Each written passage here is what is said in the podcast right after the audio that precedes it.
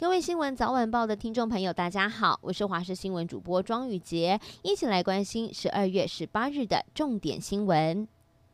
新闻一开始要关心的是莱猪的议题，朝野两党始终是没有共识。台中市长卢秀燕在十六号与 AIT 处长会面，当面表达拒绝莱猪。而今天行政院长苏贞昌到立院备询时，先针对了此事表示，希望卢秀燕不要因为个人意见影响到了外交成果。而另外针对了医师苏伟硕遭到告发，他也重申，虽然是执政党，也不容许谣言横行。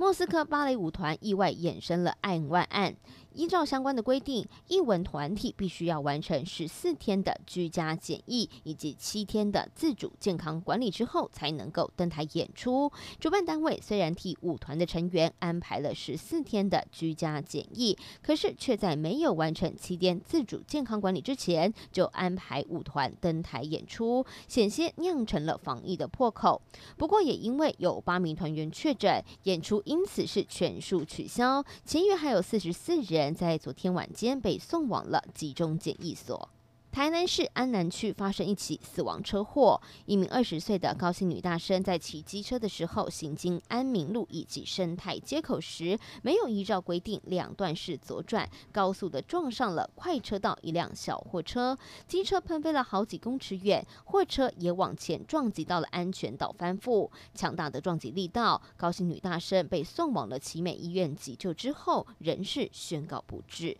中央流行疫情指挥中心宣布，今天新增了两例的境外移入个案。另外，莫斯科芭蕾舞团的团员预计在今天搭机离开。详细状况，发言人庄仁祥在下午两点将会召开记者会说明。而全球的疫情还在持续的蔓延，尤其是美国的确诊人数已经突破了一千七百万。担任白宫高级顾问的竞选团队主席李奇蒙也确诊感染新冠病毒。而另外，美国食品及药物管理局的咨询委员会稍早表决，建议紧急批准莫德纳疫苗。这群专家小组是以二十票赞成、零票反对、一票弃权，通过了建议紧急授权使用莫德纳疫苗。而他。他们评估后认为，十八岁以上的人接种疫苗的好处大过于风险。国际间重大消息还要关心的是，奈及利亚卡奇纳州的中学十一号晚间遭到袭击，三百多名男学生失踪将近一个星期。案发之后，恐怖组织博克圣地宣称犯案，他们也在六年前以类似的手法绑走了数百名的女学生。而这起绑架事件也引发了当地人民的不满，民众因此走上街头，痛批政府迟迟不改善治安。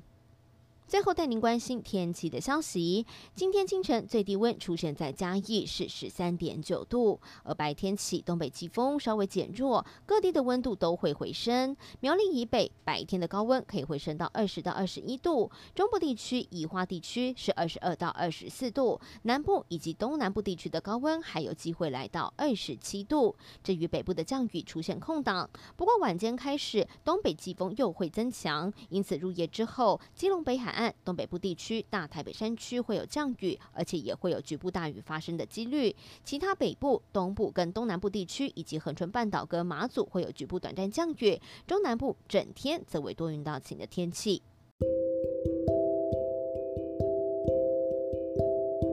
以上新闻感谢您的收听，我是庄雨洁，我们再会。